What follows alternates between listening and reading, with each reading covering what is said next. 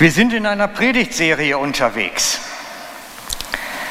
Und in der Serie geht es darum, Herztransplantation.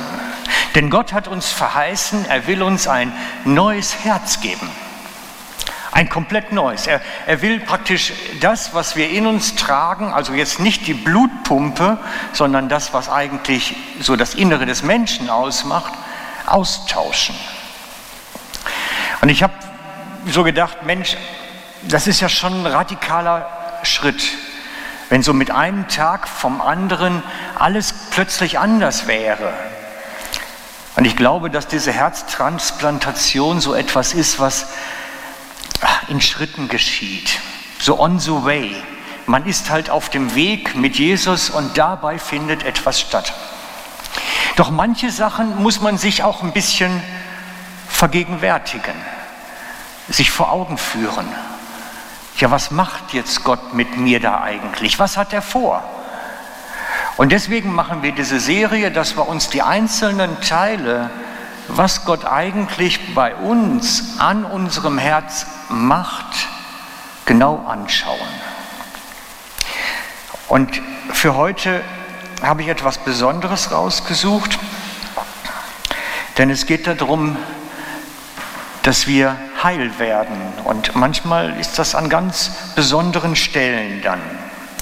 Denn heute geht es mir darum, dass wir lernen, uns lieben zu lassen. Dass wir lernen, uns lieben zu lassen. Weil ich habe das Gefühl, dass wir da ein Defizit haben. Und je älter wir werden, vermutlich noch mehr weil wir da Schutzmauern aufbauen. Ich habe manchmal das Gefühl, wir sind gar nicht mehr richtig fähig, uns lieben zu lassen. Wir sind so ein bisschen auf ja, Vorsicht. Es könnte zu nahe kommen. Und dadurch, dass wir nicht uns lieben lassen so recht, haben wir auch Mühe zu lieben haben wir auch Mühe, das wieder zurückzugeben. Und ich möchte euch eigentlich einen, Vers jetzt zeigen, den jeder kennt und jeder auch auswendig kennt. Er muss nicht wissen, wo er steht, aber es sollte ihn jeder auswendig kennen. Das ist das höchste Gebot oder das erste Gebot aus dem Alten Testament, was Jesus dann wieder bestätigte.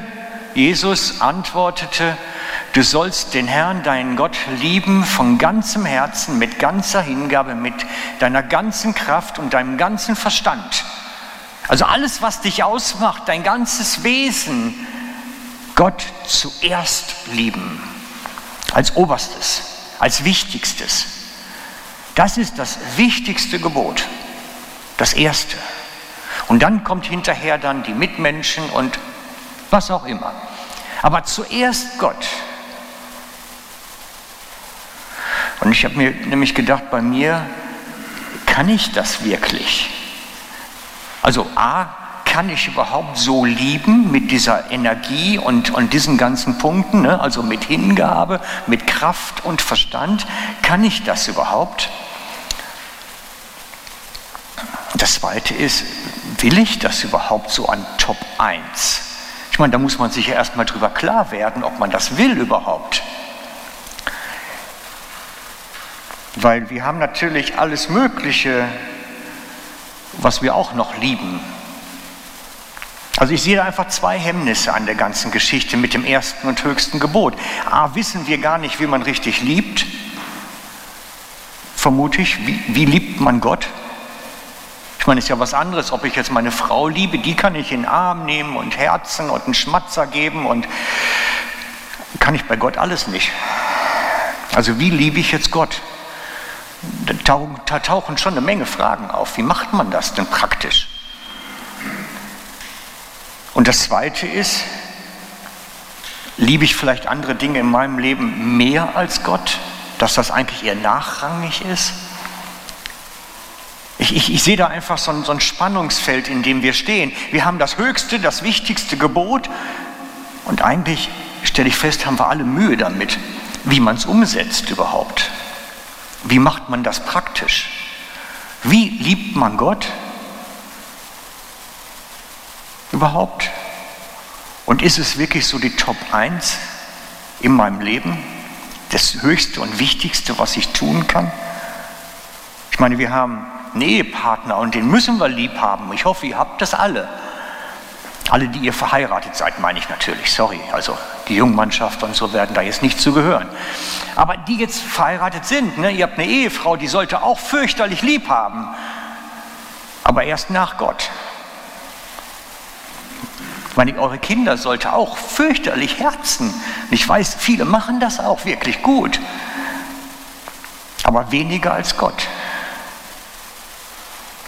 Ähm, ich habe auch einen Nachbarn, der liebt seine Autos. Also jetzt wirklich, also schon fast in einem übernatürlichen Maß. Der wäscht die fast täglich. Und ich frage mich manchmal, hat er die Autos vielleicht lieber als Gott? Ich weiß es nicht. Ich meine, manche haben das ja auch sowieso beim Hobby das Problem. Ist das Hobby jetzt, habe ich das Hobby mehr lieb als Gott? So geht da meine ganze Kraft, meine Hingabe, mein Verstand rein? Ich meine, manche haben das auch mit der Arbeit. Ne? Workaholics, die lieben manchmal ihre Arbeit. Da geht die ganze Kraft, Verstand, Hingabe, alles rein. Aber eigentlich sollte Gott die erste Liebe sein. Ich habe manchmal das Gefühl, wir haben dieses Gebot, Gott zuerst zu lieben, so irgendwie in eine Wohnzimmerschublade gesteckt. So nach dem Motto, ja, wir wissen nicht, wie man es richtig macht, also legen wir es mal an die Seite, bis uns mal einer sagt, wie man das macht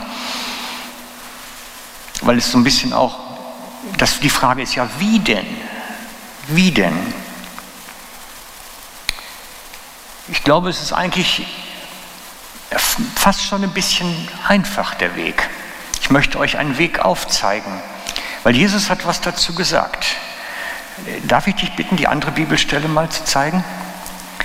Denn wo dein, ah, da haben wir noch einen neuen. Ja, ist okay. Der alte Luther sagt, denn wo euer Schatz ist, da ist auch euer Herz. Wo euer Schatz ist.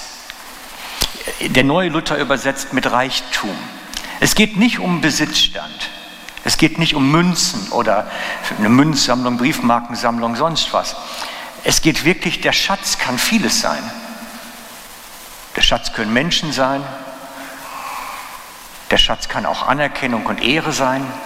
Da, wo unser Schatz ist, ist unser Herz. Und du, wenn man sich mit Menschen unterhält, wenn man sie kennenlernt ein bisschen näher und, und so nach den Hobbys fragt und nach ihren Leidenschaften fragt, kommt man ganz schnell an diesen Punkt, wo der Schatz ist. Da kommt man ganz schnell dran, dann wird dann erzählt, was, wo dann so Jodler sind und was weiß ich nicht. Da, da kommen die Schätze raus, da wird dann erzählt, wo das Herz für brennt, und ganz oft ist es halt nicht Gott zuerst. Ganz oft ist es nicht Gott zuerst. Und eigentlich sagt Jesus, lass Gott dein Schatz sein. Lass Gott dein Schatz sein. Dann kannst du das erste Gebot erfüllen. Dann kannst du es ernst machen. Lass Gott dein Schatz sein. Jetzt geht es ans Wie. Wie macht man das? Und ich möchte eigentlich beginnen mit dem Bild, was ihr heute in dem Umschlag gehabt habt. Holt es mal raus. Wir hatten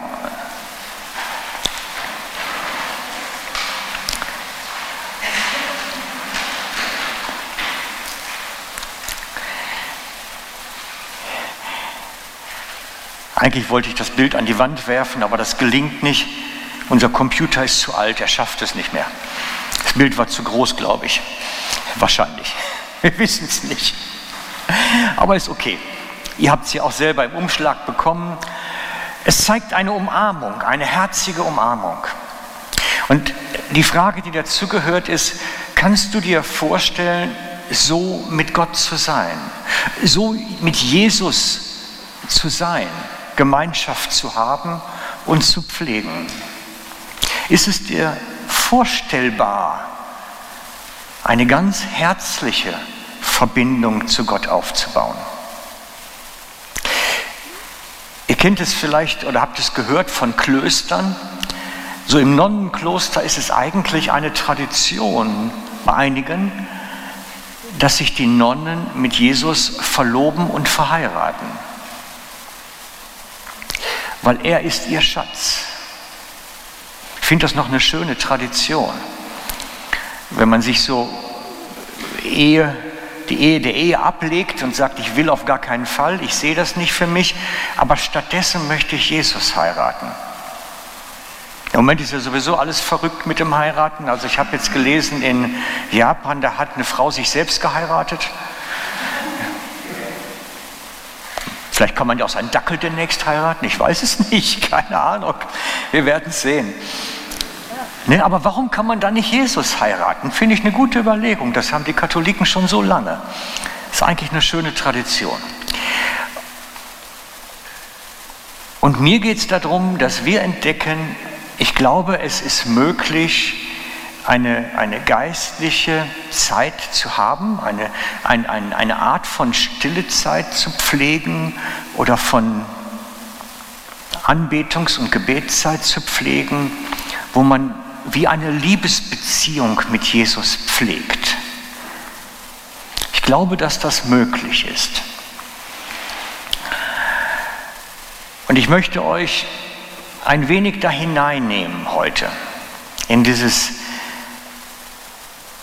etwas tiefere Anbeten, in dieses etwas tiefere ähm, mit Jesus Gemeinschaft haben. Und wir sind durch ein technisches Problem jetzt gezwungen dazu, weil unser Computer kann das Lied, was ich fertig gemacht habe, nicht zeigen. Wir haben es gerade eben festgestellt. Die PowerPoint, die ich fertig gemacht habe, war zu modern für den Computer. Also nehme ich euch so mit hinein. Ich habe ein Lied, nein, ich habe zwei Lieder, die ihr kennt, genommen, zusammengebracht zu einem und es sind ganz leicht nuanciert verbessert vom Text her.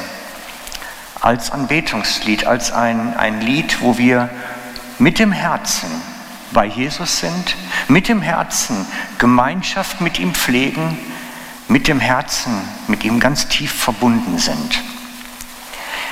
Und das möchte ich gerne mit euch jetzt zusammen machen. Ihr werdet einen wesentlichen Teil davon kennen. Lade euch ein, mitzubeten, mitzubrummen, still zu sein, das Bild zu betrachten, die Augen zu schließen oder aufzustehen, wie euch wohl ist.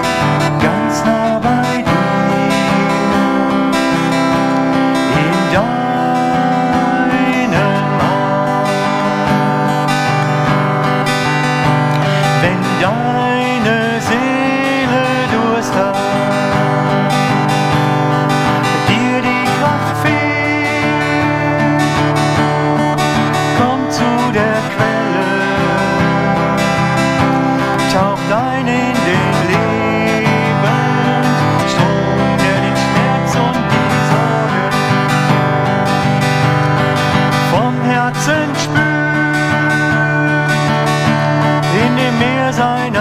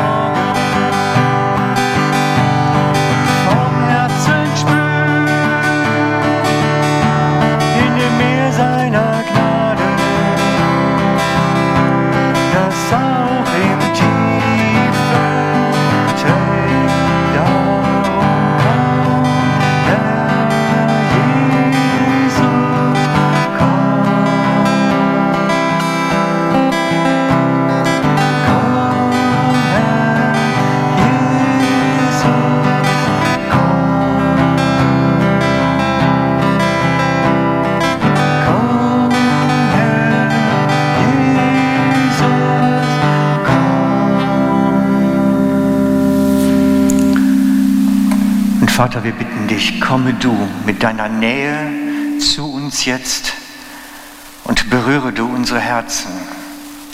Komme du und schenke uns diese Begegnung ganz tief in uns, wo wir deine Liebe spüren können, wo wir deinen Herzschlag spüren können.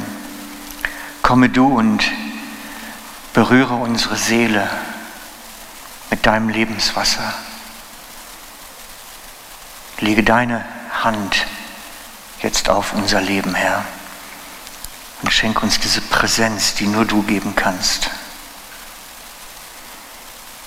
Komm, Jesus.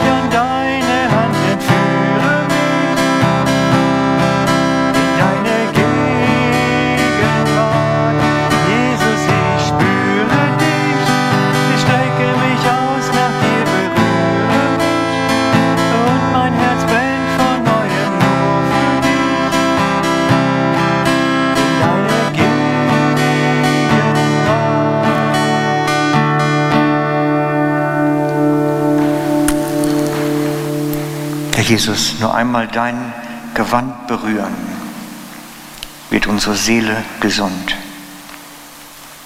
Nur diese Berührung von dir kann uns wiederherstellen und kann uns das geben, was wir wirklich in uns brauchen, um heil zu werden, um diese Mauern, die um unser Herz sind, niederzureißen, um wieder spüren zu können und deine Liebe fühlen zu können.